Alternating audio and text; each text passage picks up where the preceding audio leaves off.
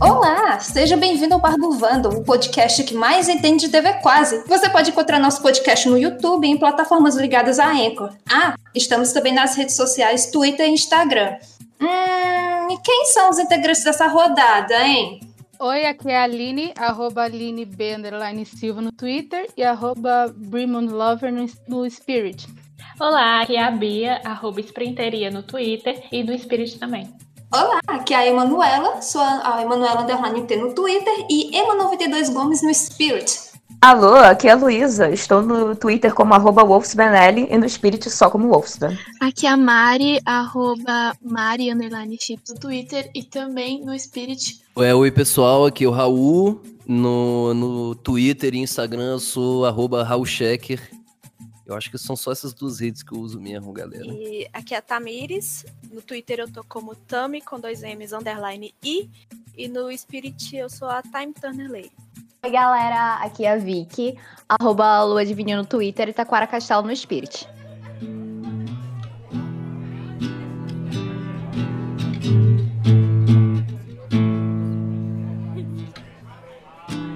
Às vezes é difícil aceitar que na Kombi caiba tanta gente, enquanto vazio eu sigo na estrada. Aqui não tem airbag nem retrovisor e sigo olhando para frente, mas não nego tem dias que a gente se sente muito bem, pessoal. Hoje teremos a presença de um convidado muito especial, nosso querido Raul Checa. Raul, seja muito bem-vindo ao nosso humilde bar. Ah, muito obrigado pelo convite. É um prazer estar aqui conversando com vocês. E infelizmente eu sei que tá num bar, mas tá muito cedo para eu começar a beber, galera. Ou pelo menos para eu confessar que eu tô bebendo essa hora. Então, Porque minha mãe, minha, minha mãe vai ficar muito triste, porque a gente tem, a gente tem problemas com bebida na família. Mas nesse, mas nesse, mas nesse, mas nesse momento eu ainda não, não estou bebendo. Na verdade, eu, eu, eu não ando bebendo muito. Mas tudo bem. Desculpa com, começar desse jeito confessional aqui e tal, falando sobre problemas de família e tal, mas enfim. Acho que eu, eu me sinto confortável para falar sobre isso. A gente tá num bar, né? Tá tranquila, você tá no ambiente correto. Como é que está a vida nesse, no meio dessa zorra promovida pela Covid-19? Cara, é, é, muito estranho, né? Porque ao mesmo tempo, eu, eu não sei quanto tempo que eu tô nessa, assim, eu já perdi a conta, acho que tá todo mundo um pouco assim. Antes disso começar, eu tava no meio de uma gravação de um, de um filme, assim, eu tava fazendo um, um longa-metragem, junto, inclusive, com o Leandro, com, com, o Filip, com o Filipinho, do Hermes e Renato e o Paulinho Serra. A gente estava fazendo um filme chamado Abestalhados 2. Meio que as gravações pararam pela, pela metade, assim, do, negócio. E aí, beleza. Fui nessa de ficar em casa e tal. E logo no início, foi daí, inclusive, que nasceu o, o Contos Horríveis, porque eu falei, caramba, eu preciso fazer alguma coisa para não ficar maluco. E, e foi aí meio que, que, que começou, assim, eu já tinha uma ideia de... Eu já tinha, há algum tempo eu já queria fazer isso, mas eu não sabia que eu queria fazer isso. Eu já tinha alguns projetos que meio que, que, que envolviam de algum jeito voz ou e tal, ou ideias de, de outros podcasts. Mas aí um dia eu tava aqui em casa, veio a ideia de uma história, eu sentei, escrevi, Aí depois com a história escrita, eu fiquei olhando pra ela, eu falei, e aí, agora, o que, que eu faço com isso? Aí eu falei, ah, vou tentar contar essa história num, num como se fosse um, um, podcast, aí nasceu o Contos. E daí eu mostrei para o resto das pessoas, convidei a galera para participar quem quisesse. Aí Pedro e, e Davi vieram junto comigo para escreveram juntos, junto comigo, e a, e a Emily eu convidei a Emily para fazer as é, para fazer as ilustrações e tal. Eu tinha visto o trampo dela no Instagram, achei que, que tinha tudo a ver. Tipo, eu amo aquele tipo de, de desenho. E foi, foi assim. É, é o que eu ia perguntar se você falou que tinha ideias para outros podcasts. É, mas você tem ideia para fazer uma segunda temporada do Contos? Eu tenho, cara. Meio que eu, eu fiz o primeiro, aí falei, tipo, ah, vou, most vou, vou mostrar pro resto da galera e, e, e para alguns amigos e amigas para ver o que, que, eles, que eles acham, assim, né? Eu tinha gostado do resultado. Aí a maioria das pessoal, tipo, falou, achou, achou engraçado, gostou e tal. Aí eu comecei. Aí os, o, o segundo já foi escrito junto com, com o Pedro, né? Acho que o primeiro foi Presente de Deus, o segundo foi Um Homem Primitivo, e um Homem, um homem Primitivo eu já escrevi junto com, com Pedro. Eu comecei a história e o Pedro continuou.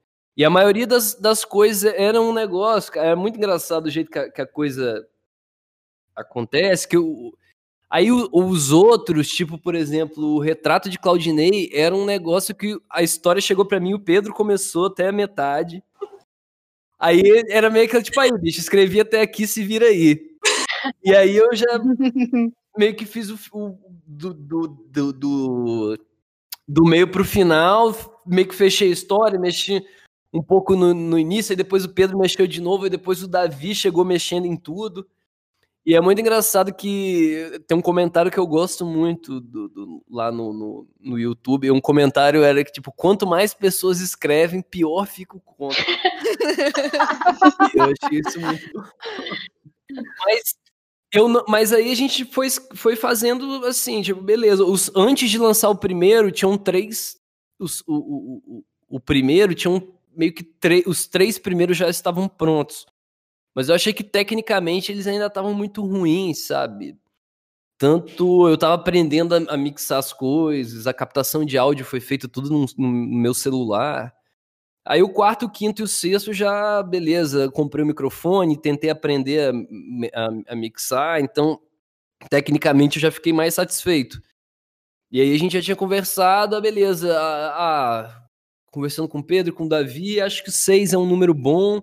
Mas eu também tive uma a impressão, assim, de quando chegou no quinto, quando eu tava de, já tinha lançado o quinto, tava no, mexendo no sexto, de que eu falei, tipo, ah, cara, foi le legal ter feito isso aqui, mas acho que eu preciso de tempo, a gente precisa de tempo, porque é, é como se a gente tivesse chegado num, num lugar com esses seis, que a gente olhou assim e falou, cara, dá para fazer coisas muito melhores do que esses seis aqui. Mas para isso precisa de, de tempo. Então vamos, beleza, essa temporada aqui teve seis episódios. Eu não comecei a escrever mais nenhum outro, mas de vez em quando eu tô aqui anotando ideias e tal para uma, uma próxima temporada.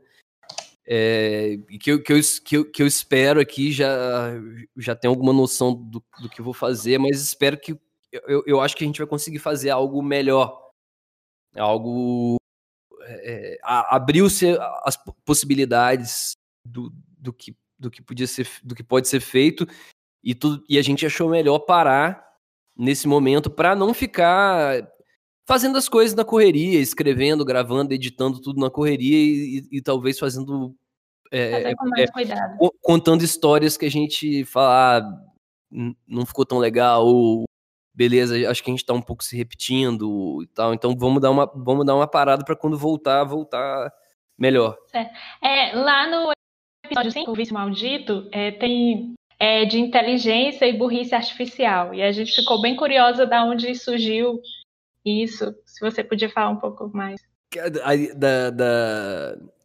Cara, isso é muito a parte toda do, do, pense, do Pense Bem, né? Que, que uhum o, o Pense Bem, ele tem uma. A inteligência. É, conseguiu emular perfeitamente a inteligência binária do, do ser humano, né? E, pô, isso é muito Pedro. Isso é muito Pedro, cara. Isso é Pedro Leite que, que botou isso aí, porque eu, eu tinha. Eu tava com uma história que era, era basicamente um cara que era viciado em todo tipo de vício e também tinha ele tinha estudado inteligência artificial e meio que ele cria um, um, uma espécie de máquina caça-níquel que através da inteligência artificial consegue roubar, é, extorquir melhor os viciados em jogo. Mas aí o Pedro trouxe essa ideia de que o na verdade, a inteligência artificial era, era, uma, era uma coisa muito estúpida, que era um, extraída de um brinquedo de Pense Bem. E tudo isso, e deixou tudo mais rico e tal, e, e mais estúpido também. E foi lindo isso aí. É, é, você falou que você já tem assim um plano é, de uma próxima temporada, e nessa temporada aqui tiveram é, participações de algumas vozes, né? Da Rafaela Ferreira e da Mel Vivaldi. Você pensa também em trazer mais vozes, mais gente para as próximas temporadas? Não, com certeza, assim, eu penso em trazer mais, mais pessoas. Acho que por isso também foi uma, uma ideia de dar uma parada agora para conseguir organizar melhor isso e, e, e, também. Mas com certeza, tipo, já eu tenho coisas pensadas, assim, tipo, por exemplo, eu tenho, tenho sinopses das futuras histórias em que eu queria que, sei lá, que, que Daniel fizesse comigo, Caíto, Leandro, e, e, também outras pessoas fora, fora da, da quase, assim, embora eles não saibam disso, que eles estão no momento, no momento certo, eu vou intimá-los a participar de um, de, normalmente, fingindo que vou na casa de alguém, simplesmente divertir. Pô, vou, vou, não vou na sua casa cozinhar, Leandro. Eu chego lá, já chego com o microfone e não cozinho nada para ele, só, a gente só grava um podcast. É mais ou menos essa estratégia. Assim. Mas eu, eu tenho vontade de, de chamar outras, outras pessoas e provavelmente isso, isso vai acontecer. Eu acho que é como, como é uma primeira temporada, eu acho que foi mais para ver como funcionava mesmo. E mesmo em pandemia, é, to, todos todo, todo mundo, de, de algum jeito, estava trabalhando em outros projetos também. Então não, não, não rolou. Essas, essas participações não rolaram agora, mas provavelmente vão acontecer numa próxima temporada, mesmo eles não, não, não mesmo eles não tendo confirmado, eu estou confirmando aqui. Ai, muito bom. Esse conceito de participação surpresa sempre funciona. A pessoa é obrigada a participar, então ela vai participar. Boa tarde, craque Daniel. Boa tarde, professor Serginho. Boa tarde também para o convidado de última hora. Hoje temos uma promessa de jogo emocionante. É hora da raça, da força de vontade, porque é guerra. E a gente queria falar um pouquinho também sobre a Quase, tanto a revista, né, que deu origem, quanto a TV Quase. E a gente queria saber um pouquinho se você podia falar um pouco sobre a criação da revista e se você tem ainda algum exemplar dela guardado. Ah, cara, isso, a revista ela surgiu em 2002. Tá? Se vão que 18 anos disso. E quando a gente quando a gente se conheceu ali, porque foi ali que eu conheci pelo menos o núcleo de, de Vitória, né, ali. E era um bando de, porra, um bando de moleque que, que tinha que, que meio perdido, assim, mas que tinha interesse em, em, em comédia, assim, uma coisa em comum, que ele, todo mundo gostava de, de humor. E meio que a gente se juntou para para tentar fazer uma revista que tinha uma tiragem extremamente limitada, era meio, muito ligada mesmo ao meio dos quadrinhos e daquele lugar ali meio da, na, na, na UFES mesmo. Mas acho que foi uma fase importante de teste mesmo, de aprender a, a fazer muita coisa. Na época também a gente, durante um, um, pequeno tempo, a gente teve uma coluna no jornal local, que era uma coluna que saía domingo, no, na Gazeta também, meio que de algum, de algum jeito foi a origem de tudo que a gente. A origem no sentido de foi a escola, sabe? Porque mesmo a gente depois é, indo trabalhar em, em, com vídeo, com televisão, cinema, outras coisas, a nossa origem é, uma, é, é, é de, de roteiristas, somos todos roteiristas, então a gente sempre teve o hábito de, de escrever é, bastante e tal. E, e, a revista também, como, era um negócio, pô, como um troço tinha que ser publicado, então tinha uma, é, a gente sempre foi uma coisa bem comum entre a gente, a gente escrever, mostrar os textos um, um para o outro e, e os outros interferirem e tal. Eu lembro quando a gente começou a tentar migrar mesmo para o vídeo, que foi um. Na época eu, eu já trabalhava com isso e tal, e a gente, pô, vamos testar, vamos tentar fazer alguma coisa em vídeo. Eu lembro que a, no- a nossa primeira dificuldade foi porque antes a gente trabalhava com impresso e, e, e- e quadrinho, então os primeiros, os primeiros roteiros que chegavam eram rote- roteiros absurdos, assim, porque a gente não tinha noção de produção. Então chegavam umas coisas, eu lembro tipo de um roteiro do, do, do, do, do Labanca, que era uma coisa assim, tipo simpósio para resolução dos problemas da humanidade. Era essa história. E era tipo um, uma situação entre um- umas pessoas numa reunião em que tinham 50 pessoas, o roteiro dizia isso, 50 pessoas na plateia, tipo uma capivara. E a gente foi lendo aquilo e beleza, a gente achou super engraçado, mas no final a gente falou tipo, galera, como que a gente vai arrumar uma 50 pessoas e uma capivara e tal? Então muitas das coisas dos roteiros, eles, eles chegavam assim, eram e a gente falava, caralho, acho que a gente tem que se, acho que a gente tem que se atentar um pouco para coisa da produção, né? Tipo, pô, vamos escrever coisas que a gente consiga fazer. Aí com o tempo a gente foi se adaptando a isso, assim, a es- escrever coisas que a gente poderia fazer. Aí eu lembro que depois disso a gente começou a, a escrever coisas mais simples. Eu lembro que eu escrevi que era uma era aquela coisa tipo, ah, pô, vamos vamos fazer, vamos gravar, vamos gravar, nunca gravava. E aí eu resolvi escrever umas coisas e fazer eu mesmo, gravar e, e, e- também outras pessoas começaram a fazer a fazer isso. Mas é, eu acho que o lance de ter começado não diretamente em vídeo, mas começado a, a, a- trabalhar com textos e tal, foi muito importante para para essa coisa mesmo, porque para o que virou o nosso trabalho no, no vídeo depois, porque sempre a escrita sempre foi uma parada muito essencial, assim, no que a gente fez e o cuidado que a gente tem na hora de, de escrever o, proce o, o processo todo e tal. Acho que foi, foi importante, sim. É, E teve uma pergunta que foi até, né, que a gente abriu para o público. Aí uma, teve uma pergunta relacionada a isso, que era da Beaturizo, arroba Beaturizo no Twitter, e ela perguntou se tem chance de vocês voltarem a fazer quadrinhos e talvez algo do choque de cultura por ter muito sucesso. E ela falou que adoraria um quadrinhos dos contos horríveis também. Ah, legal. Assim, acho que não há nenhum movimento do grupo para que a gente faça quadrinhos. Assim, eu acho que não há, assim. Mas eu tenho é, é um, eu, eu gosto muito de quadrinhos e tal. De, de vez em quando tenho vontade de escrever uma história e fazer alguma coisa é, é, relacionada a isso, assim. Embora seja só uma vontade, eu não tenha começado a fazer nada. Mas tem essa, eu tenho essa vontade, assim. Quanto a quadrinho do choque e tal, eu acho que não há nenhum, nenhum movimento para isso, assim.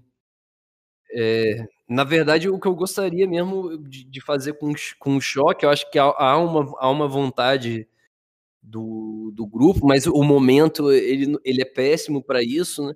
É a gente conseguir é, desenvolver melhor aquele uni- universo dos personagens ali fora, fora do programa. E eu, eu, eu adoraria transformar o choque num, num, num- longa-metragem ou numa série. Eu acho que longa-metragem é mais atrativo, assim. É, mas o, o momento não é muito propício para fazer cinema, não. Assim, acho que o, o, o cinema, o cinema brasileiro está sob, sob ataque nesse momento.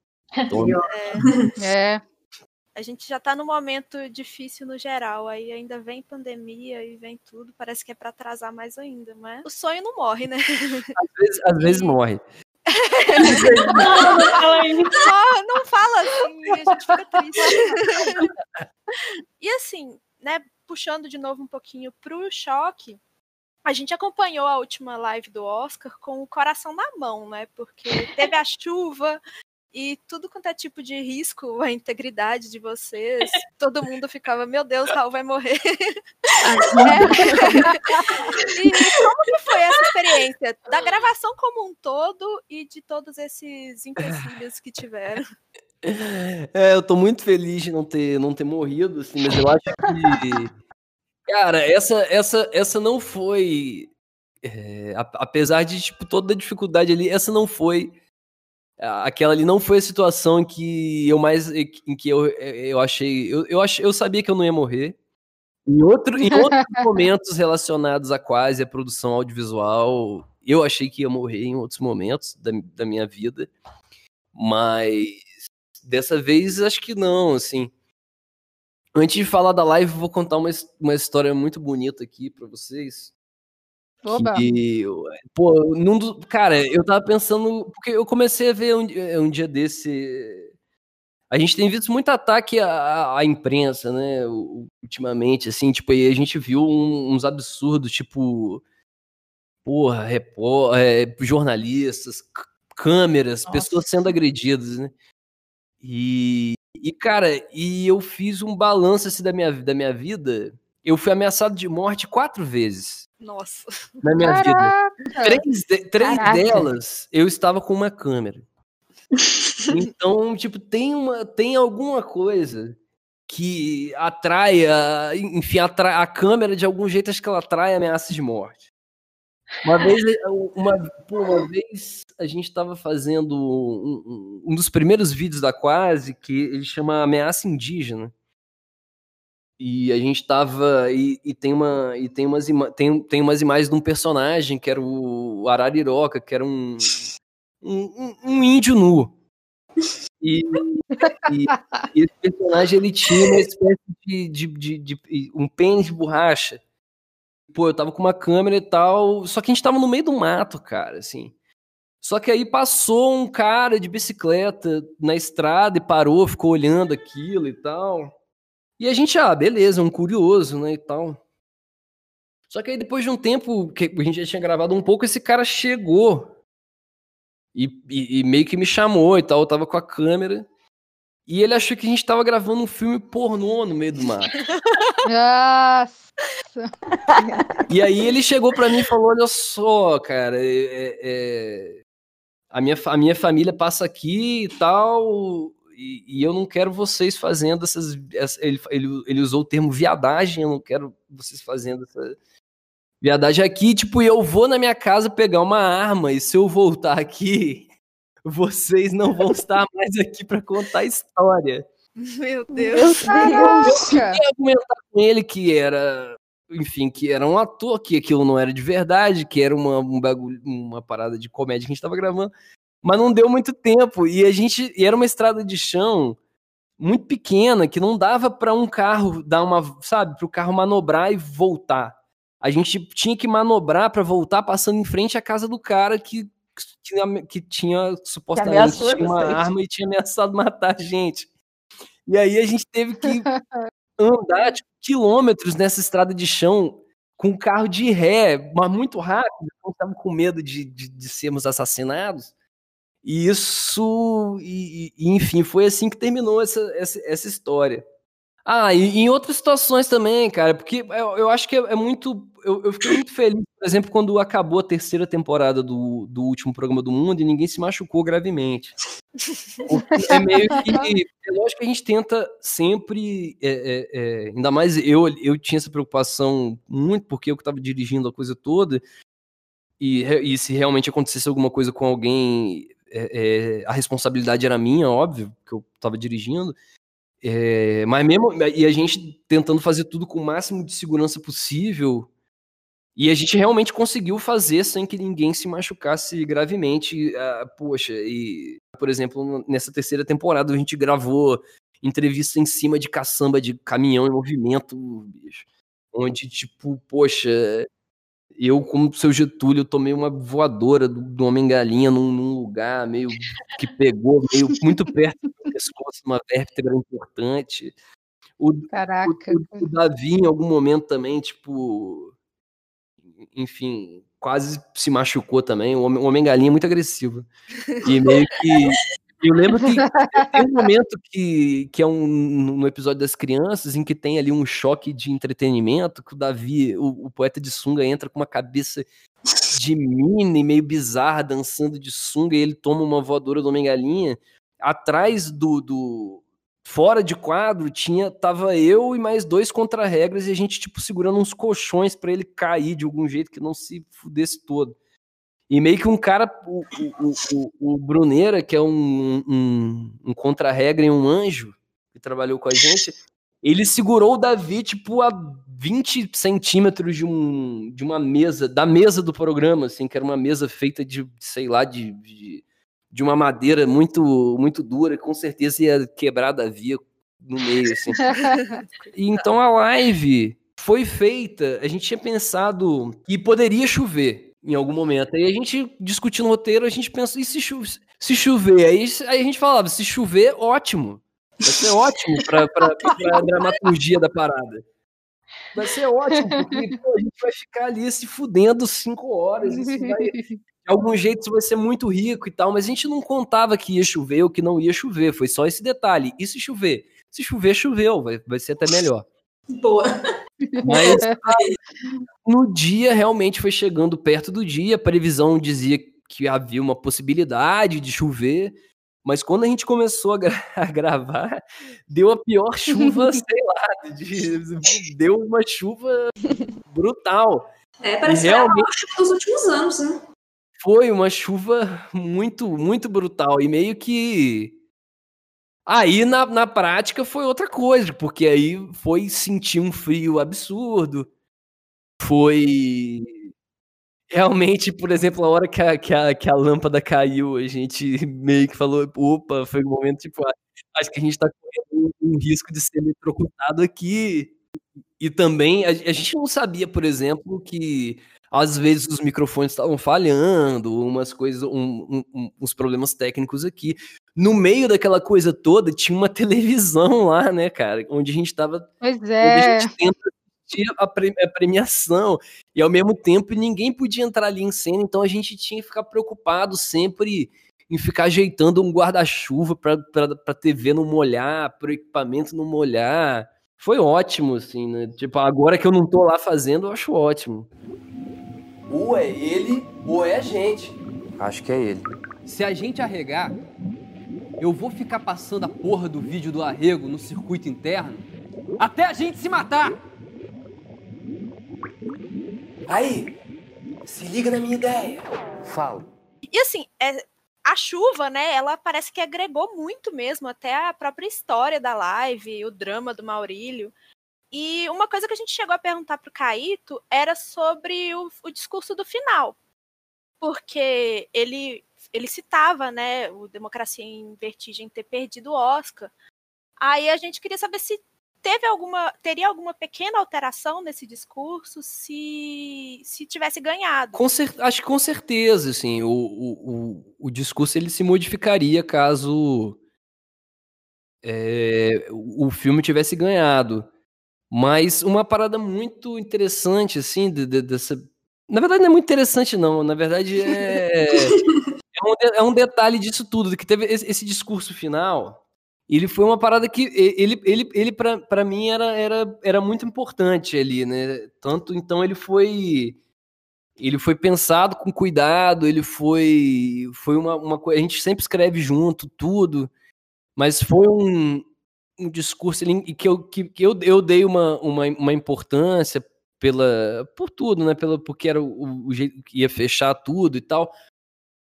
Mas aí, no dia mesmo, com aquela loucura acontecendo, chuva, um desgaste, um cansaço muito grande, o próprio o frio foi um negócio que para mim me, me pegou de, de, de, um jeito ali, porque eu tava completamente encharcado ali na, na, na história. e meio que não sabia muito bem o que. Às vezes é, você vai sendo mais dominado pelo instinto do que pela pela, pela razão, assim. E aí, no, no final, no, no, discurso mesmo, eu lembro que de, de, ter rolado o discurso, na hora, no meio do discurso, caiu um raio que foi tipo uma vírgula do que eu tava falando. Eu falei um troço, caiu um raio muito brutal, assim, que tremeu o chão. E aí, tipo, aquele raio ficou ressoando assim, e eu dei o tempo dele ir e continuei. Mas eu não sabia, por exemplo, que tinha caído o link. E meio que. E, cara, a gente não esperava isso, porque a gente contratou, tipo, no dia, para isso não acontecer, a gente contratou, tipo, quatro, cinco planos de internet diferentes. A gente falou, cara, se cai um, entra outro e tal, mas caiu tudo. Foi. E também, na hora, aí depois, aí, mas depois, beleza, acabou a história, acabou a live, eu falei, ah, caiu. Aí vieram me falar, caiu e tal. Eu falei, pô, que pena que caiu, mas fazer o quê? Eu não tenho muito o que fazer. Depois, mas eu falei, ah, bicho, pelo menos tem a coisa toda é, gravada, né? E aí depois a gente pode colocar no ar e tal. Mas aí na hora, aí depois, quando foi editado, tal, eu olhei aquilo assim, falei, cara, eu acho que talvez tenha, tenha se perdido algum, algum pedaço do material aqui. Porque eu lembro de ter falado uma outra, lembro de ter falado uma, mais coisas nesse discurso, tinha mais texto aqui. E aí quando, aí da, daí eu descobri que não. Depois vendo o material bruto, eu falei, eu, eu realmente dei defeito na hora esqueci de falar uma parte importante do texto, assim, que tinha realmente, que era, e aí eu fiquei, eu fiquei muito triste por isso, mas depois o Daniel me consolou e falou, tipo, ah, cara, é meio que ficou bom do jeito que ficou, diz ele, né, ele, acho que ele falou isso só pra eu ficar menos triste, mas é, dentro das condições e tal, mas é, eu acho que no final das contas acabou ficando um discurso muito, como, a, como acabou, como tinha uma, tinha uma parte dele que caiu, eu acho que ele ficou, ficou um discurso do Maurílio muito pró democracia em vertigem e tinha um pedaço, não que o Maurílio não seja a favor do, do democracia em vertigem, mas meio que tinha, um, tinha uma parte do discurso ali que era muito linda, que, que, que que, que, que, falava sobre o filme de algum, de algum jeito, de, de, uma forma elogiosa, mas que também era muito crítica ao filme. E isso, isso, isso meio que caiu de algum jeito. Não porque caiu, caiu porque eu esqueci. Libera esse roteiro aí depois. Quando quiser, é só vir pro bar, lê pra gente. é, você pode falar um pouquinho pra gente também sobre novos projetos que estejam por vir, da TV Quase? Porque a gente está sempre ouvindo, ah, tem projeto novo para sair, tem projeto novo para sair, mas a gente queria saber um pouquinho mais sobre como seria, o que seria, se pode liberar alguma coisa.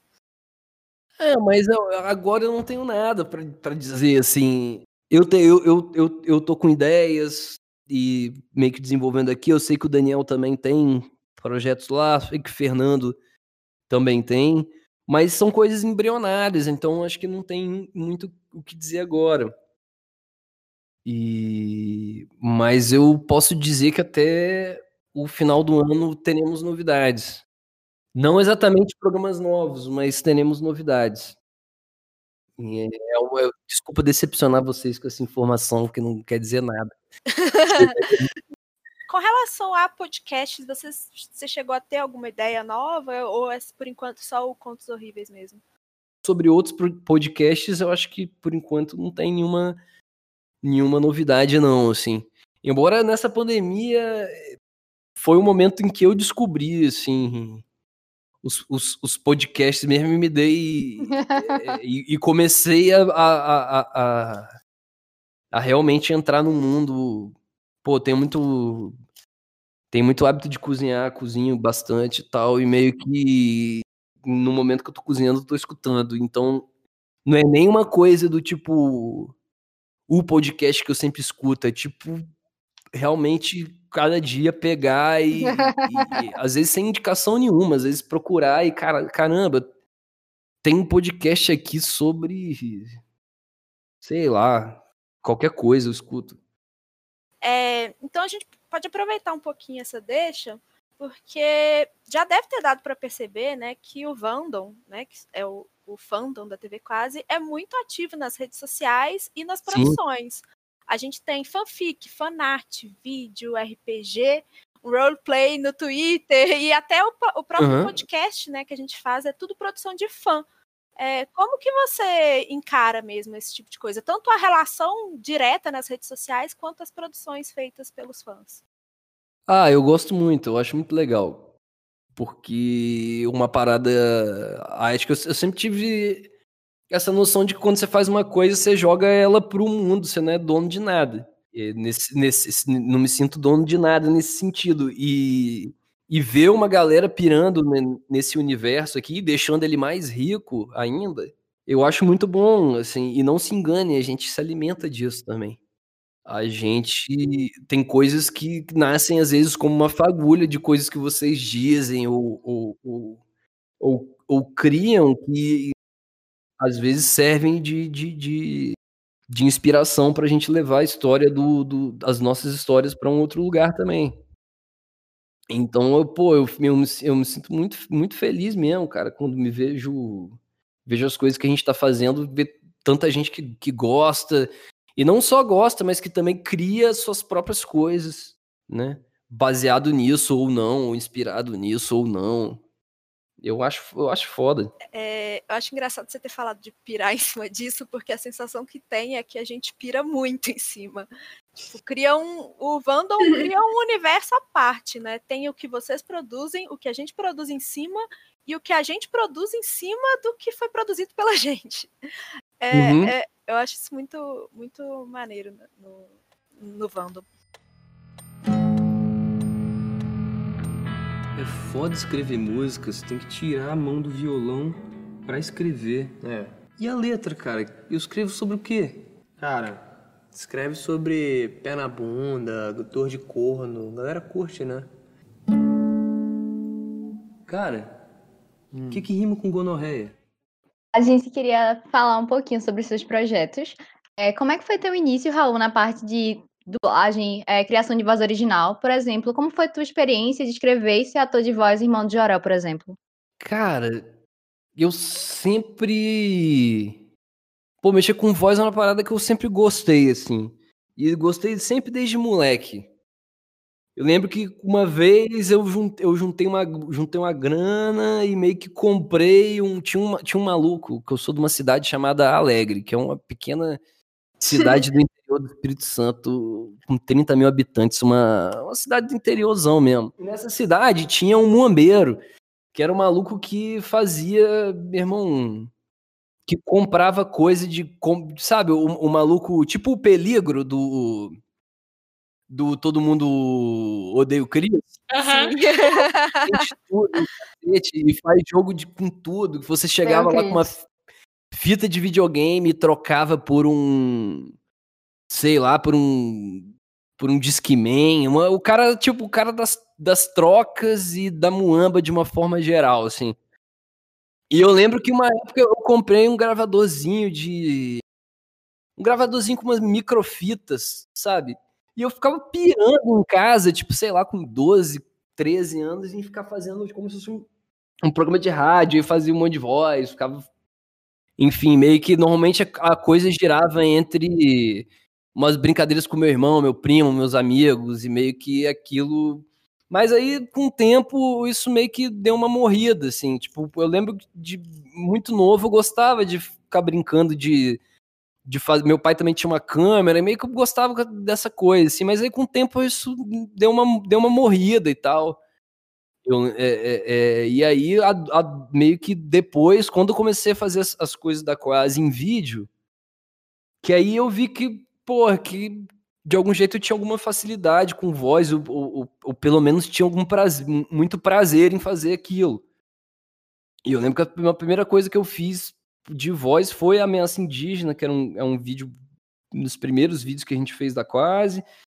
E aí depois, com, com o irmão do Jorel, fui convidado para fazer uma, a, a voz lá do Mendigo dos Mares, porque é um, era um personagem que de algum jeito tinha a ver com- comigo. Na verdade, não tinha nada, era, era- era- nasceu, nasceu através do bullying, né, com a minha pessoa.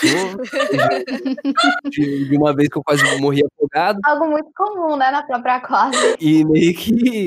E aí eu fui. E, e fui, mas. Bicho, eu nunca tinha. Na verdade, eu tinha feito. A única coisa que eu tinha feito de animação antes foi uma vez com o Matias Max, um amigo nosso. Ele, ele, ele tava fazendo uma série de animações para um personagem chamado Capitão Presença, que era um personagem do Arnaldo Branco. Que, que é um personagem do de, de, de, de- história em quadrinho que eles estavam querendo transformar em, em, desenho, em desenho animado na época. E eu fui lá, fiz, fiz umas vozes. Fiz vozes, acho que foi eu, Labanca e o Daniel fizemos voz e tal. Mas aí depois disso, fui chamado para fazer Irmão de Orel e fiz e conhecia a Mel Garcia, Melissa, que, que é a diretora de voz e também faz a vovó Juju e, e, outros, e, e outros personagens ali dentro da, da, da série. E acabei fazendo outras coisas pro Irmão de Jorel também, fiz o Mendigo das Selvas, faço a, a cenoura e vários legumes ali e, e frutas dentro daquele, daquele universo ali do, do quintal da vovó Juju. E aí, pô, fiz uns cursos, fiz um curso com a, com a Mel, gostei, pô, isso é bom. Aí acabou, tipo, é um negócio até que eu divulguei pouco, por questão de vacilo meu mesmo. Porque eu também tô fazendo voz original por, um, por uma outra série do Cop Studio chamado Ico Beat Zipper. Que é uma, que é uma série mais. É, é, pra, pra, é, é mais para criança mesmo, é mais infantil um pouco, eu diria, do que o, o Irmão do Jorel. E lá eu faço a voz do Remy e também faço outras vozes lá, porque é um episódio. É aquela. É aquela coisa, né? Porque, pô, anima, animação, às vezes assim, você faz um personagem lá, você tem um personagem lá que é o seu personagem principal, um ou mais de um. Mas às vezes, durante as gravações, surgem novos personagens que estão ali e na hora mesmo, tipo, a, direto, a, a, diretora, no caso, que é a Mel também, ela fala, tipo, Raul, tenta fazer isso aí. E para mim, essas são as coisas mais legais. Você, às vezes, fazer um, fazer outros personagens ali no meio, inventar outras vozes e tal. Então, tipo, esse tipo de, de, de trabalho de, de voz para animação é muito divertido de fazer, é muito divertido de gravar quando grava todo mundo junto, que normalmente é assim, né? Tipo, o elenco todo está num estúdio com oito, dez pessoas gravando ao mesmo tempo o roteiro, sabe? No, no, na, na, sequência, é muito, é muito divertido, é muito legal. E é o tipo, e é o trabalho que eu queria fazer mais. Se alguma de vocês for fazer alguma animação um dia, me chama aí. Eu gosto uh, agora, falando mais né, do irmão de Orel, qual episódio você mais gostou de escrever? Cara, tem um final dessa terceira temporada que é, dif é difícil, cara, lembrar, porque eu mesmo me perco aqui na, na, na, na, coisa, na coisa toda. Normal. Mas eu gosto, eu gosto dos episódios finais ali da, da terceira temporada. Embora, cara, eu acho que a terceira temporada foi a temporada que eu mais escrevi. É, acho que eu escrevi qu quatro episódios, né? Nessa aí. Na, nas, nas outras temporadas, acho que eu acabei escrevendo menos. Mas de algum jeito foram que tiveram tiveram tanto os episódios eu gostei muito como tiveram muitas falas marcantes assim que que é muito legal isso às vezes depois de um tempo que se escreveu uma coisa você vê na, sei lá, no Twitter, surge do nada um, um, meme com uma frase do seu Edson que eu sei que fui eu que escrevi, assim, eu falo, caramba, que legal, velho. tipo, a coisa, pô, uhum. legal, as pessoas gostaram disso. Mas, pô, eu gosto, de, de, nessa terceira temporada tem aqueles aquele episódio, que eu, eu acho que é o segundo episódio da, da, da terceira temporada, que os dois são, que é, é praticamente o irmão do Jorel e a Lara na praia, e eles são criancinhas. Aquilo foi uma coisa muito. Ah, mas eu chorei. Foi muito diferente esse de escrever. Porque o, os outros episódios que eu tinha escrito, eles eram mais. A, a base, eles tinham, tinham mais diálogo. E esse era praticamente mais loucura. Então. então esse foi muito legal como, como assim, caramba, tipo, muito diferente da, das outras coisas que eu tinha feito, tanto pro Irmão de Jorel quanto para qualquer outra coisa mesmo. Então, gosto muito desses. Eu gosto muito também. Teve um episódio, um, um episódio desse que o seu Edson surta e, e, e que ele. Ele faz um monte de, de, merda no episódio, ele surta.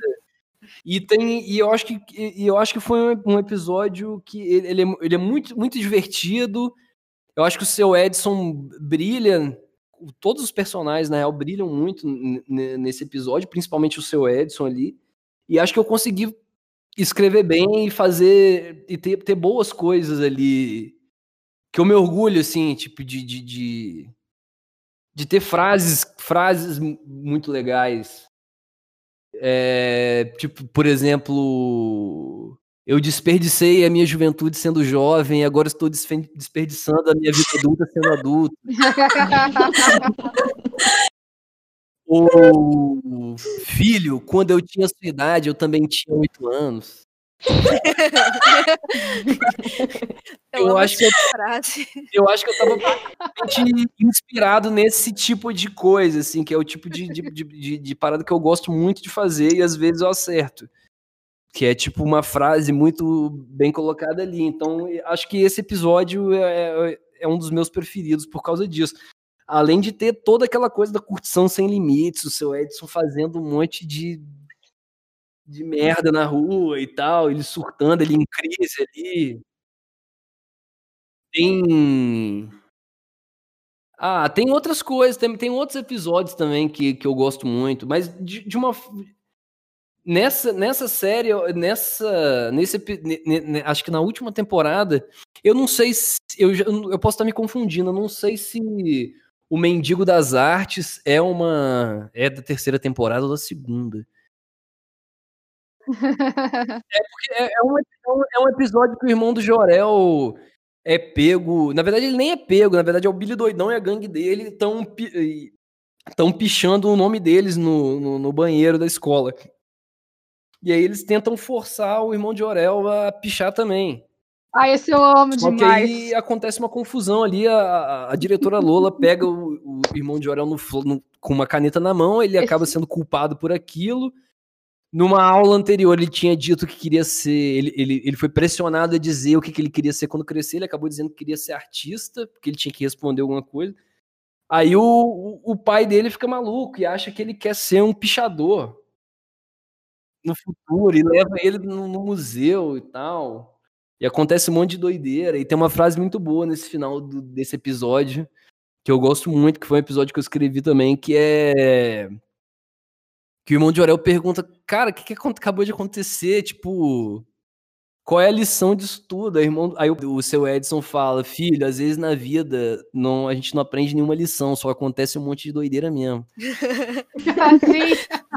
E é meio isso. Então, eu acho que pelas. Eu acabo por essas frases que, que, que, que acabaram ficando marcantes. Assim, eu gosto muito desse episódio, gosto do, do, do Curtição Sem Limites, do seu Edson também. E tem outras doideiras também, tem outros episódios de outras temporadas que eu gosto. Eu gosto do Sucesso Intergaláctico, que é um que, o irmão, que eu escrevi que o irmão do Jorel é abduzido. E, e ele. Um, um vídeo que a vovó do Juju fez dele no, no shopping, brincando num brinquedinho, mó merda, assim, uma nave- e acaba viralizando. E aí, pô, aí ele é abduzido e levado por uma, pra uma outra galáxia onde dinossauros são muito burros e gostam desses vídeos virais da Terra. Eu amo esse episódio. Levando ele pra lá, e ele vira uma sensação, enfim, uma loucura, assim. Ah, escrever Irmão de Orel é muito bom, cara. Escrever animação é muito bom porque não tem muitas a- a- as limitações que a gente tem, às vezes, é, é, é, físicas, né? Na, na animação não tem, pode tudo, é uma loucura, cara. Então é muito bom fazer isso. Você Pô, ah, pensei num planeta cheio de dinossauros. Tipo, pode. É verdade, ele tem razão. É, e a gente só precisava de uma batida irada e uma máquina de fumaça pra perceber isso. A paz é o caminho! É isso mesmo! Como assim isso mesmo? Nós somos muito mais a paz que vocês! Então, todos os integrantes da classe que dividem uma rodada com a gente passam pelas perguntas clássicas, né? A gente vai começar com uma delas. Raul, qual é o teu personagem preferido da TV Quase, de todo o universo? Nossa, que difícil, hein? Luísa, não induza. Caramba, que Eu não vou falar difícil, nada. bicho. Que difícil. Que difícil, cara. Caramba, cara. é muito difícil. Tá tudo bem. É muito difícil, cara. Sem pressão. É porque tem muitos personagens queridos, cara. E meio que não sei. É porque como é que eu vou decidir, cara? Sei lá, entre, entre o Serginho e o vice-cônsul, por exemplo. É muito difícil pro meu coração. Como é que o, Daniel, o, Daniel apresenta, o Daniel, apresentador do último programa do mundo, por exemplo, que eu acho fantástico. Como eu- se eu tiver que decidir entre ele e o Julinho, sei lá, é difícil. Não sei, é. En- Então é complicado pra mim, mas Eu acho que são. Eu acho que tem essa. é, é, não sei, acho que meus top teriam, tipo, o Serginho, o Daniel do vice o, o, o Daniel do último programa do mundo, o vice-consul, Julinho, Renan. Pô, o, o Rogerinho, como é que, pô, como é que eu vou deixar fazer uma lista por fora, assim? É bom saber que não sou só eu que sou indecisa. É muito complicado decidir. É basicamente escolher filha, né? É. Ai, Exatamente. eu adorei. Eu adorei, Raul, excelente. Então, eu acho que eu vou para uma pergunta mais fácil. É, eu acho que é um pouquinho mais fácil. Ah, lá, A gente lá vem, pergunta lá pro, vem. pro Pedro, pro Daniel e pro Caíto os, os três personagens que eles levariam para uma mesa de bar. Que personagens você levaria para tomar uma cerveja? Da TV quase. Três personagens pra eu levar pra uma mesa de bar. Pode ser a mesa do nosso bar também. Ou então eu vou, vou começar a pensar alto aqui, porque.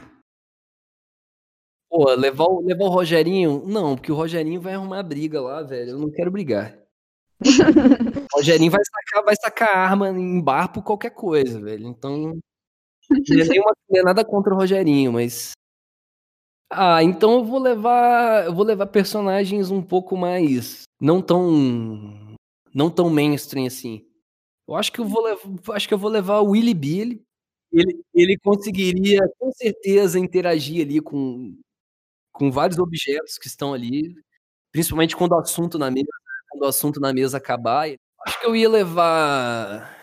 Deixa eu ver outro personagem aqui.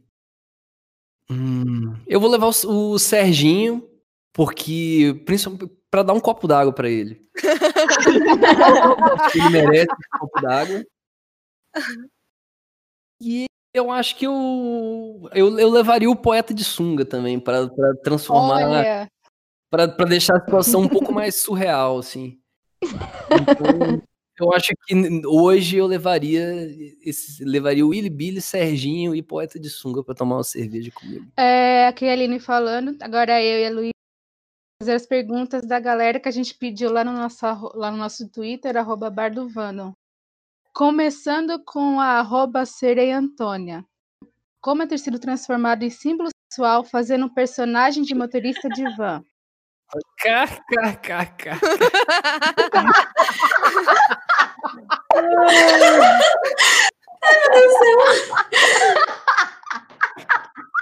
Eu acho que. Eu, eu, eu, primeiramente, eu acho que isso é um sintoma. Se isso realmente aconteceu, isso é um sintoma dos problemas sexuais da coletividade. Elegendo, tipo. Não só o Maurílio, como qualquer daquelas pessoas ali, como um símbolo sexual. Olha. Então, galera, terapia, né, galera? Cara, o pior é que todos já viraram símbolo sexual. Então, Tem jeito não, Raul. não tem jeito. Já era. É, eu- eu sei que é óbvio falar, falar isso, né? Mas eu tenho que evocar o Renan aqui, né, galera? Isso acontece por quê? Porque ninguém transa. Mas assim, o, o ego não fica nem um pouquinho massageado, tem certeza? Ah, bicho. Você não fica lisonjeado nem nada? Não, mas é porque. É, Ah, assim, não vou mentir que não. Às vezes sim, mas não é, cara, mas eu não posso acreditar nisso, galera. Porque, é, porque não é verdade, velho. Como é que, porra, eu tô, eu tô no mundo real aqui. Entendeu? E meio que não, não tem como, galera. Tipo, porra. É muito, tipo, eu, eu, eu, eu tinha que viver num delírio também pra eu acreditar que, tipo, que de algum jeito eu sou, sabe, símbolo sexual. Aí, porra, aí eu não tenho como acreditar nisso, assim, porque eu tô aqui, assim, minha casa tem, tem poucos, mas tem espelhos e tal, então. Mas todas as vezes que Caíto fala que você é um dos corpos mais desejados do Brasil, não acredita também. Não, não acredito não. Vejo a fina, eu vejo a, a fina, a fina ironia saindo dos lábios de Caíto. Então, como é que foi pra você ter que ler aqueles tweets sedentos do BuzzFeed? Boa, boa pergunta, Vic. Ótima pergunta. Ah, foi divertido, foi divertido, cara. Foi divertido. A gente não, eu não tinha lido eles antes, assim, né? Meio que foi ali na hora mesmo. Às vezes fiquei com. Em algum momento ficou, ficou um pouco de vergonha, fiquei, mas normal. Normal, é, a gente entende. Gente, é, eu só preciso falar uma coisa rapidinho que eu lembrei agora. O convite para sua participação no bar, ela surgiu depois que eu postei uma foto, né, do o print da sua foto que tá no Google. e aquilo foi muito engraçado para mim, porque assim, ninguém tá sem camisa no Google. É, né? Tipo. Realmente. É uma parada que eu não sabia. Eu realmente dei o Google lá e realmente estava lá. E aquela foto é muito engraçada, porque é, o jeito que ela saiu, porque foi um dia que a gente estava escrevendo o roteiro do choque junto, na casa do, do, do Daniel, e meio que a galera foi comer em algum lugar e eu escolhi comer em outro, outro lugar. E aí depois que a gente almoçou, eu fui porque é, é foda, às vezes não tem tempo, e aí meio que. Eu sou, porra, é, é, é, meio que aquela recomendação médica, assim, tipo de, pô, pega um sol aí quando der. Aí o, o, povo voltava do almoço, aí tava pegando um sol ali na varanda, eu falei, ah, velho, vou pegar um, ficar pegando um solzinho aqui, vou ficar, pô, igual um calango aqui. aí eu ali e tal, o Fernando passou e tirou essa foto e postou obviamente me, me zoando e tal, massa. Só que ninguém, eu não imaginei que isso ia ficar lá no, no, no, no, no, no Google, mas ficou. Acho que foi o melhor que eu consegui fazer, então tá o melhor que o Fernando conseguiu fazer, no caso. É importante ressaltar que esses filmes ditos ruins, eles são muito importantes no cinema também, porque se todo filme fosse genial, a sétima arte seria medíocre, porque a média seria genialidade. Foda-se. Mas agora eu quero falar. Vamos continuar com as perguntas, gente. Vamos lá. A próxima pergunta, prezado Raul, diz só pra gente aqui. Essa pergunta foi feita pela arroba Amado Heloísa e arroba Nath da Night. Foi você quem deu a ideia de botar o fanservice no choque? Cara, eu não lembro exatamente da onde. Cara, não, eu, lembro, eu lembro um pouco dessa história.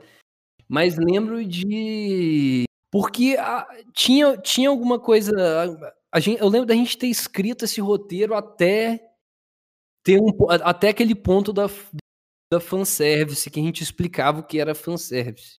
E aí eu lembro de ter encontrado com o Leandro em algum lugar, velho. Ou de, de, ou de ter. Cara, mas, mas eu lembro de ter, por exemplo, de eu ter comentado, e tipo, cara, da, a partir daqui a gente podia realmente explicar o que é fanservice os malucos se beijarem e tal, é meio aquela história. E eu lembro de ter comentado, não lembro se era com o Davi e tal. Só que aí, depois, quando a gente se encontrou numa reunião e o Leandro e o Leandro chegou, e eu já tinha falado isso com outra pessoa, o Leandro também chegou com a mesma ideia. Então, realmente, eu fico muito feliz que, de não, não ter só eu ter tido essa desculpa para beijar o Leandro. Ele também tava. Mas com certeza, essa história aí foi alimentado por, por vocês, com certeza, com umas fanfics, com a história é, a gente não teria tido essa ideia, provavelmente. É só aproveitar o jabá de Intercom. Eu, enquanto o Intercom Chip, vou aproveitar esse momento para perguntar é, qual a sua opinião sobre o chip, se vai dar certo, o que, que você acha? Eu não sei, né? Porque eles. Eles têm essa. Aquele tesão mal resolvido ali dele. mas eles são uns caras muito mal resolvidos, né, velho? É verdade. Então, é um futuro muito, muito incerto em relação a isso aí, porque a gente sabe que nessa vida, essa vida não é só tesão, né, gente? Nossa, profundo. Infelizmente. Mas muita coisa é tesão. Eu não saberia dizer sobre o, o futuro deles ali e tal, né? Eles são muito mal, mal, mal resolvidos ali. Próxima pergunta da arroba Furlancest. Como foi fazer o Marquinhos e todos os divertidamente dele? Precisou de um psiquiatra depois? Ah, eu já precisava, mas na época eu não tinha.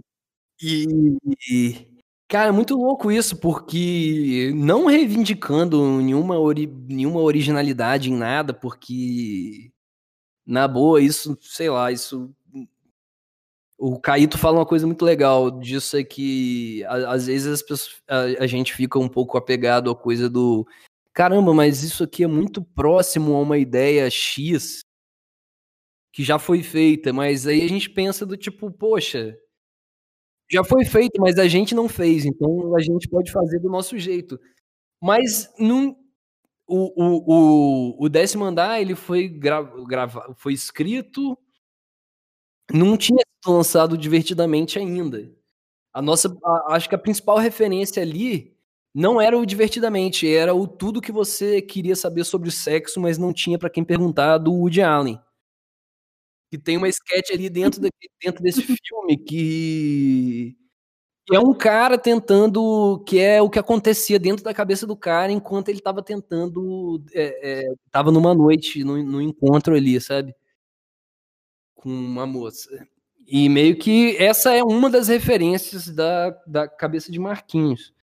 E, e tudo que foi feito do, do Marquinho, do Marquinhos antes do que, é, que é ele é, é, que é ele lá no décimo andar na empresa foi gravado bem antes da cabeça dele. A gente gravou pelo menos uns oito, acho que uns oito meses antes. Tudo do Marquinhos. Então foi feito foi feito primeira força-tarefa de gravar tudo dentro da empresa, é, com todos os personagens ali da empresa, e meses depois, é, a gente gravou a cabeça do Marquinhos. E dentro desse de, nesse processo, eu a gente foi conversando com o Caíto e tal, eu tive a ideia de, de, de, de, de, de, de fazer uma mudança visual que marcasse bem os personagens, o que parecia uma ótima ideia, todo mundo já, já pensa, já, já, eu converso muito com o Daniel sobre isso, às vezes raspar a cabeça para fazer um personagem parece uma ideia genial. Mas depois, tipo, com a careca é muito triste. Mas, mas enfim, a cabeça do Marquinhos ela foi gravada muito rápido, cara. Todos os personagens. Eu, não, eu posso estar errado aqui, o Caíto tem uma memória, memória melhor sobre isso, assim, mas eu acho que tudo foi gravado, tipo, em três dias, quatro dias. Caramba! Um negócio, tipo, de, de tudo porque o, o décimo andar, ele, ele é, uma, é um monumento à ousadia, assim, porque ele foi uma coisa, uma ideia realizada com um orçamento que todo mundo ia rir. Vocês morreriam de rir se vissem o, o, o orçamento daquilo.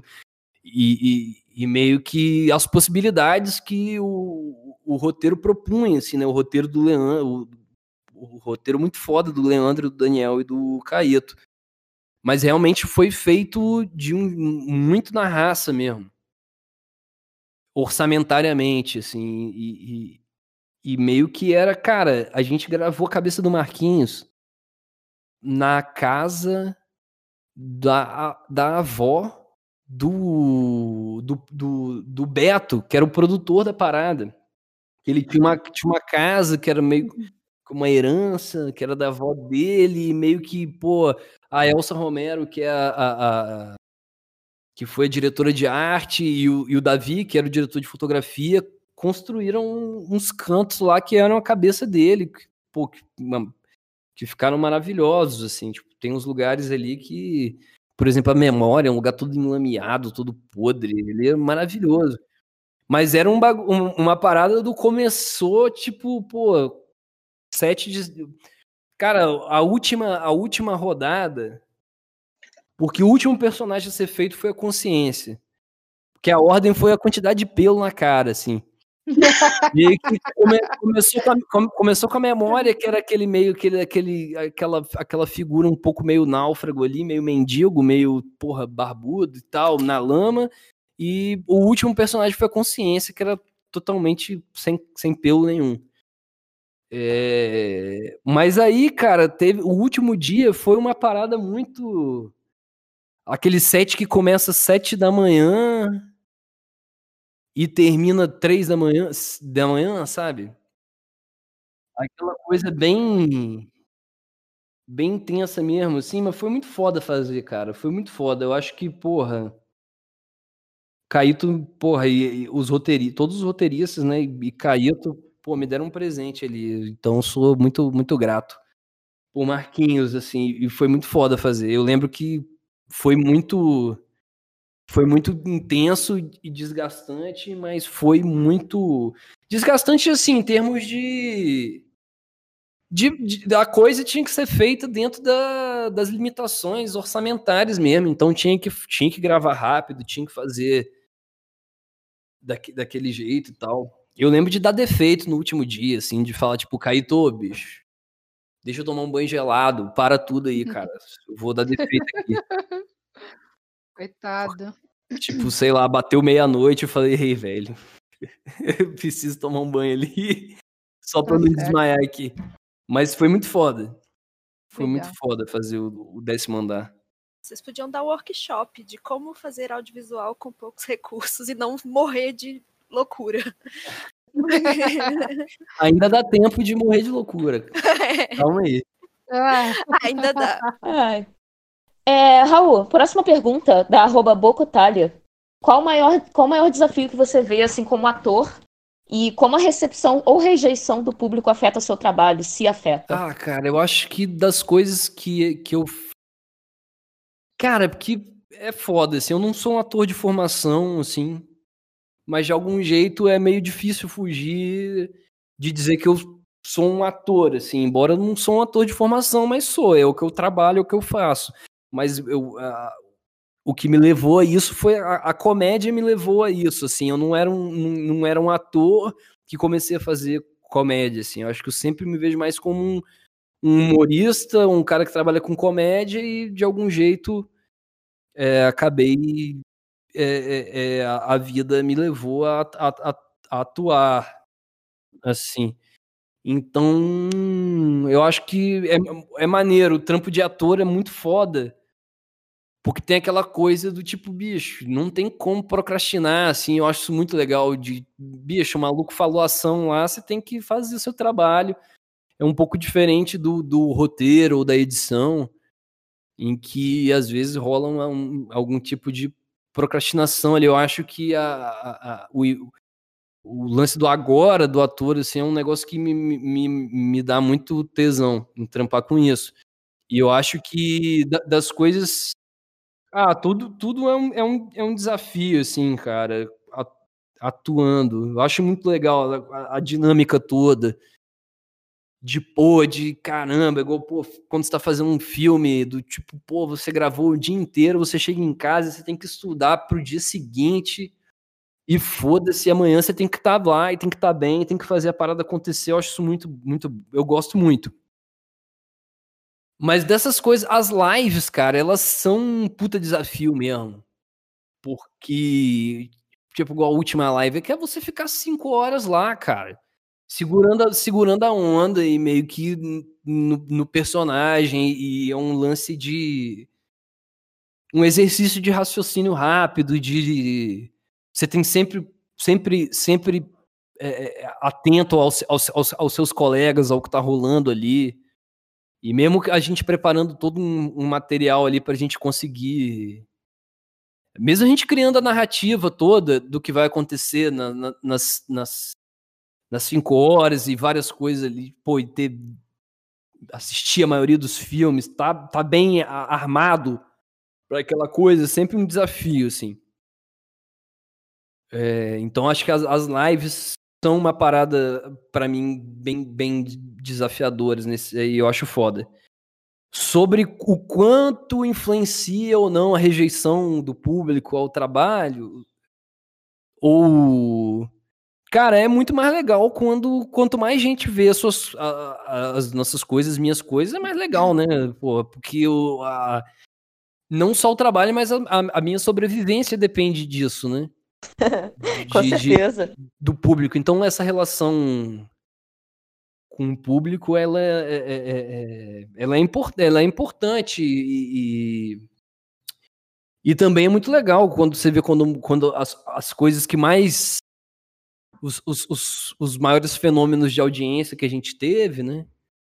Uhum. Que é, por exemplo, o Choque, o, o Irmão do Jorel, que, que, que, eu, que eu escrevo e faço vozes, então é muito foda você ver uma coisa que você, que você que, que o nosso grupo criou é, tão presente na vida das pessoas, as pessoas transformando isso em outras coisas, se divertindo com isso, ou isso fazendo parte da vida delas num, num, momento prazeroso em que elas assistem isso com a família, com, com enfim, com o namorado, namorada, com quem fosse.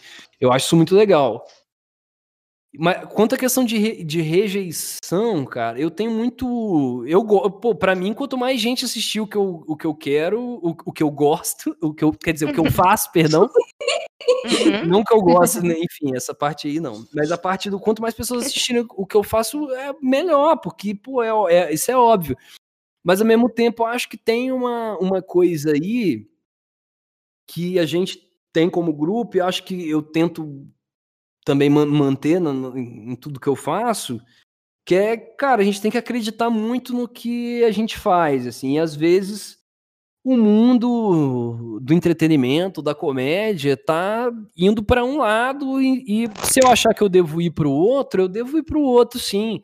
Não devo, acho que a gente nunca seguiu uma certa, a gente nunca foi seguir os hypes da comédia, assim, enquanto algumas coisas estavam estavam estavam no hype, assim, quando determinada comédia é, era o que vingava, a gente normalmente estava tá fazendo outra coisa totalmente diferente, né? É, sei lá, quando, quando a gente estava fazendo revista, quando a, quando estava tendo uma crise editorial e ninguém lançava mais revista ou quadrinho, quando estava rolando o boom do stand-up, a gente estava fazendo sketch, quando os sketches ressurgiram com com Porta dos Fundos foi um boom, a gente começou a fazer paródias de programa, então a gente nunca tá muito a gente nunca tenta seguir um hype ou, ou, vamos fazer isso aqui porque vai ser um sucesso. Normalmente a gente faz uma, a, as coisas quando a gente. Ah, beleza, eu acho que isso aqui pode ficar engraçado e a gente gosta e a gente vai. Então, ao mesmo tempo, é ótimo o máximo de pessoas assistirem o que a gente faz mas eu acho que a gente tem que ter coragem de fazer o que a gente quer e acredita, assim. E muitas vezes a gente faz uma coisa agora e beleza, porque a gente, por uma vontade e tal, e essa coisa acontece, rola, as pessoas veem e tal, não é um grande, não é um grande fenômeno de, de audiência às vezes, mas ela serve como um embrião para alguma ideia lá no futuro, sabe? Ou, ou porque você simplesmente tentou fazer alguma coisa nova, isso abre um horizonte de, de novas ideias e possibilidades.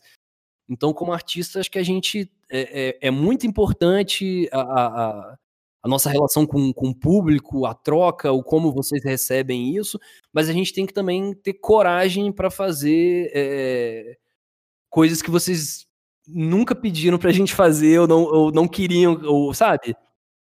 Porque e é a partir daí que surgem coisas novas. E né? agora, para finalizar, da arroba hell, underline. Se você não interpretasse Maurílio, qual personagem do choque gostaria de interpretar? Acho que o Regata. o cara de regata que mora no estúdio? o Regata, ele mora no estúdio, ele é cameraman. Uhum. O cara de regata que mora no estúdio. Incrível. Porra. Eu gostei que essa resposta foi muito rápida. Sim, mas eu, eu, adoro, eu gosto muito desse personagem. Ah, com certeza, eu fui câmera durante muito tempo. Depois, depois que, eu, que eu conheci, eu fui, eu tenho que agradecer muito ao Davi. E também a todas as coisas que aconteceram, porque no início das coisas eu era eu fazia muito câmera. Nas coisas da quase, assim. Na verdade, no início da quase, tipo, eu fiz umas coisas mais para testar mesmo na frente da câmera. Tem uma coisa lá do início que eu gosto muito ainda, que é um que é um pastor lá que tem um texto que eu gosto muito. mas meio que não, mas era, mas era tipo um pastor vendendo um, um, um, um menino, um menino Jesus esculpido num grão de arroz. Esse é um texto que eu acho maneiro. Mas depois daquilo, eu fazendo outras coisas atrás da câmera meio que câmera, edição, escrevendo roteiro e dirigindo, e meio que chegou uma hora que eu falei, cara, eu acho que eu não quero aparecer nunca mais. Eu vou ficar quietinho aqui atrás da câmera, que acho que é o melhor que eu faço. E tal. Mas aí, na época, o Labanca ficava me enchendo o saco pra, pra, pra atuar, sacou? Eu lembro que a gente ia fazer as coisas, eu ficava querendo chamar uns amigos para fazer umas coisas. Tipo, o seu Getúlio era um personagem que eu queria chamar um amigo nosso para fazer, eu não queria fazer. E aí o Labanca me encheu o saco pra fazer, falando, porra, cara, você faz, você faz bem, você faz melhor, faz você, encheu tanto o saco. Aí eu falei, ah, vou tentar então, né, bicho, vou lá. E aí, e a, e a partir daí, um pouco dessa, dessa vontade de me enfiar dentro de um buraco e não aparecer, ela foi sumindo, foi, fui tendo prazer, mais prazer em, em atuar e tal. E, e, foi, e, foi, e foi bom, não, não me arrependo, e fui deixando cada vez mais essas, essas outras coisas de, de lado. Acho que o, o Davi ter entrado no grupo também me, me ajudou. Eu aí eu me preocupar mais com, com outras coisas e tal, porque o Davi é um excelente diretor de fotografia. E aí, quando um cara é melhor que você bota a mão na câmera, assim, você fala, porra, maravilha, assume isso. E, Raul, já que você falou do, do seu Getúlio, né? É, qual foi a inspiração para fazer a voz dele? Pois a primeira vez que eu ouvi, ele me lembrou um pouco o Pantaleão, que é um velho mentiroso interpretado pelo Chico Anísio. Ah,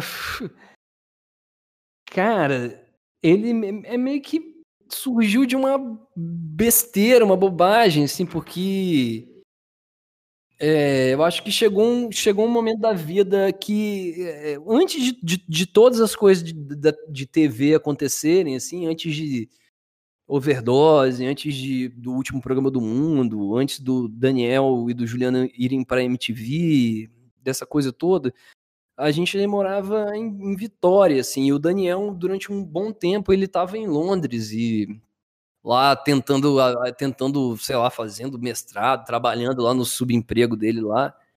É, não, não sei exatamente se foi quando ele voltou ou antes dele ir, em algum momento ele era muito. Ele tinha um. Ele, ele não queria fazer vídeo, mas aí a gente acabou conversando, ele fez seu Zezinho foi uma parada brilhante e tal. Aí acho que ele entendeu que ele era muito bom fazendo aquilo e cedeu, assim, falou, cara, vou tentar. Mas aí durante um tempo em que a gente ficava muito enfurnado na nossa produtora, que na verdade era um quarto alugado numa casa, que tinham outras produtoras também, durante um tempo a gente trabalhando, eu e Daniel, a gente simplesmente teve uma. ficou com uma mania idiota de ficar se comunicando um com o outro com voz de velho. Tipo, virar pro outro, essa parte do roteiro aqui tá ruim. Muito ruim. Botar uma outra. Aí ele fala, o que, que você acha ruim? Eu falo, é, é, essa parte aqui eu acho boba. Aí fala, ah, então bota, ah, bota aí, que bota outra coisa. Aí a gente ficava, acabou que assim, a gente se comunicava assim o dia inteiro, e era uma parada que, sei lá, beleza, aí isso, isso morreu. Acabou e tal, aí corta para anos depois a gente fazendo overdose juntos.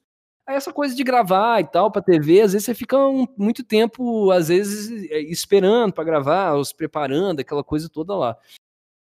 E às vezes quando a gente não tava em cena, eu e o Daniel, a gente voltou com essa mania estúpida de ficar falando com voz de idoso um com o outro. Só que aí em algum, em algum momento a gente simplesmente começou a traduzir as músicas grunge da, das bandas que a gente gostava, que era basicamente, pô, que era basicamente Nirvana e Alice in Chains, a gente ficou traduzindo aquilo.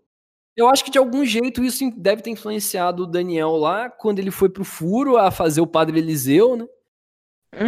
que, é um, pô, que é um personagem maravilhoso, Daniel, cara. Acho que é um dos meus personagens preferidos. Assim, eu, gosto, eu gosto muito do Padre Eliseu. E aí, em algum momento, no último programa do mundo, a gente resolveu enfiar aquilo ali. Que era tipo, porra. E eu tava um pouco na dúvida, assim, do tipo, falar, caralho, será que a gente faz isso mesmo, velho? É um, é um negócio que é uma, é uma piada muito interna, gente que é muito idiota e ri disso, ninguém vai gostar disso, velho. Um velho e tal. Aí eu fui e gravei, cara. Gravei lá, tocando violão lá e tal, aquela parada. Aí na, na edição, na época, nem fui eu que editei, botou isso lá. E aí, na época, porra, aí sei lá, eu, aí eu vendo, vi que outras pessoas riram e gostaram, assim, tal, aí meio que eu desencanei, falei, ah, bicho, beleza, vou fazer isso aí. E aí, e aí nasceu o, o, o seu Getúlio, sim. Um, dois, três, quatro, quatro! Vender alma pro diabo para fazer sucesso? Acho que não. Não me ligo nessas paradas de religião, não. É, Raul, você você falou algumas vezes de overdose, e eu tenho que pedir isso aqui, senão vão bater na gente. quando a gente colocou o post pedindo perguntas para você, as pessoas estavam tão desesperadas que elas sequer elaboraram perguntas. Elas só gritavam assim: fala para ele falar sobre o Rony. Porque ele é muito querido. Então, se você puder falar sobre o Rony, como foi fazer. Cara, o Rony, ele nasceu de. Foi o seguinte. é, Quando o Arnaldo. O Arnaldo Branco é o diretor do Overdose e ele passou lá numa espécie de seleção que para fazer o piloto do Overdose, que na época se chamava Rock and Roll. Na época a gente descobriu que ele estava atrás de, de atores e tal, e a gente lá nessa mesma salinha onde a gente ficava fazendo voz de velho, a gente resolveu fazer é uma mandar tipo uns vídeos e tal pro Arnaldo para ver o que ele achava. Eu tinha falei com o Daniel para ele fazer também e tal, todo mundo meio que se incentivando ali a fazer. Aí nós quatro fizemos, eu, eu o Daniel, o Juliano e o Labanca. Eu lembro que a gente, a gente, beleza, eu lembro de ter escrito um texto ter fei e ter feito, todo mundo meio aquilo. E eu lembro do Labanca, cara, ele chegar pra fazer o teste, tipo, muito tarde, muito depois, só tava eu e ele lá, ele chegou atrasado, não preparou porra nenhuma, ligou a câmera e começou a falar. Só que o teste dele ficou muito bom, ficou melhor do que dos outros, do, do que todos os outros nossos que a gente tinha se preparado. assim. Eu achei isso muito engraçado. Falei, caramba, que filha da puta, mandou muito bem, sem, sabe, de um jeito descompromissado. E aí, beleza, e os três passaram pra parada, e eu não tinha passado, assim. E rolou, só que aí eles fizeram um piloto. Na época que eles gravaram o piloto, eu também tava lá no Rio, fui, fui, fui ver e tal. Eu já, já tinha, já tinha conheci o Arnaldo de outros lugares, de, de ambiente de quadrinho que a gente frequentava.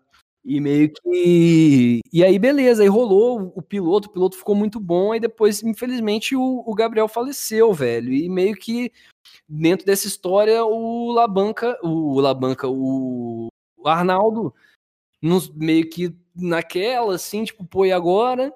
Ele resolveu chamar eu e o Keka, que é que o, o- o Klaus, que era um, um outro, um outro membro do grupo no, no início, que ele depois saiu, e convidou a gente, e o Arnaldo tinha falou, cara, olha só, vem vocês dois pra cá, sacou? E aí, porque o nome do personagem antes do que o, que o Labanca fez não era Rony, era Tommy. Uhum. E aí o, o Rony era uma espécie de irmão do Tommy, sacou? Também era baterista, e meio que. E o, e o Arnaldo criou dois personagens ali pra gente, meio que um era, o- um era o Rony e o outro era o, o argentino, que era um filho da puta, dono de dono do bar, do, do, do overdose e tal. Um, um Só um credencezinho, né? Exatamente, um sujeito de caráter muito duvidoso, porém carismático. E aí a gente foi e a gente não sabia quem ia fazer quem, quem ia fazer. O, ele deixou por nossa conta, o Arnaldo falou, cara, façam, escolham aí quem que você acha que podia fazer e tal. Aí a gente fez uns testes gravando lá, a gente achou que era melhor fazer o Rony e o Klaus, o, o, o argentino. E aí eu fiz o Rony nessa, nessa temporada, assim. E foi minha, a primeira série mesmo que eu fiz como de TV como protagonista, foi muito foda. E, pô, foi muito bom. O texto do Arnaldo é muito bom. Pô, foi um divisor de águas ali pra, pra mim. Isso, de, de, de- enfim, profissionalmente, me deu coragem de fazer várias coisas que eu não tinha até então. Inclusive de sair de Vitória e tal.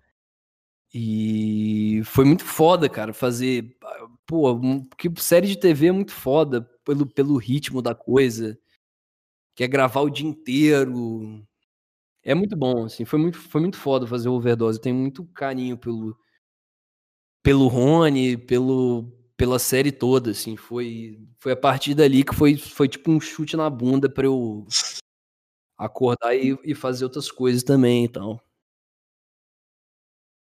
E é um personagem que, pô, que as pessoas. Que na, que na época foi muito legal, porque foi lan- lançado no finalzinho da, da, da- da MTV, da MTV da Abril, né? Da, da MTV Brasil, quando ela era da Abril. E foi muito foda lançar uma parada e, porra, ver a, ver a reação das pessoas, esse universo de banda, que é um universo que de, que de algum jeito é familiar pra gente, assim, também. E é um personagem que ficou muito querido, assim, né? Essa é uma coisa é boa, o personagem, o personagem muito burro, né? Que o Rony era isso, né? Um personagem muito burro, com, com um grande coração. Eles costumam ser bem, bem, bem queridos, assim, foi muito bom. Nossa. E infelizmente eu tenho que dizer que tudo que é bom dura pouco, né, galerinha? Raul, muitíssimo obrigada por você ter comparecido ao nosso meu de bar, cara. Se você quiser aparecer de novo, só aparecer, né? Ah, beleza, gente. Muito obrigado pelo convite para trocar ideia com vocês. Foi muito legal. Obrigado, Aline, Bia, Emanuela, Luísa, Mari, Tamires e Vicky. Eu falei o nome de vocês todos certo aqui? Sim. Falou. Então, obrigado. Obrigado a todos vocês, todas vocês pelo convite. Pô, foi muito foda. Quando precisarem de alguém para falar sobre coisas que que não dominam, eu tô aqui. Excelente. Encerrar, o seu Getúlio tá por aí de novo? Eu, eu tô? Getúlio, pode deixar um recadinho querido para os nossos fãs? Eu, eu não gosto de ninguém, então não, não vou, dar, não vou dar, dar recado carinhoso pra ninguém. Tchau, gente. Tchau, tchau, tchau. Tchau, gente. Obrigada. Valeu, gente. Obrigado, hein? Pera aí, só um segundo que eu acho que minha cachorra tá aprontando. Pera aí, já Ah, meu Deus. Rapidinho, um segundinho. Ah, já, já fico mais tranquilo, porque se meu, ca- meu cachorro começar a surtar aqui, cara, ele tem um problema sério com duas coisas, com a raiva e com o motoboy, cara. Se ele vê barulho de moto, maluco, ele fica muito revoltado. Ai, tadinho. Um, um dos cachorros aqui de casa não pode nem ouvir o barulho de moto, que o coitado já fica latindo. Não, é meio isso, é uma, porra, é um ódio, é uma rivalidade que existe aí entre cachorro e moto que eu não entendo. Eles não conseguem viver em paz. É. É verdade. Eu sei como é.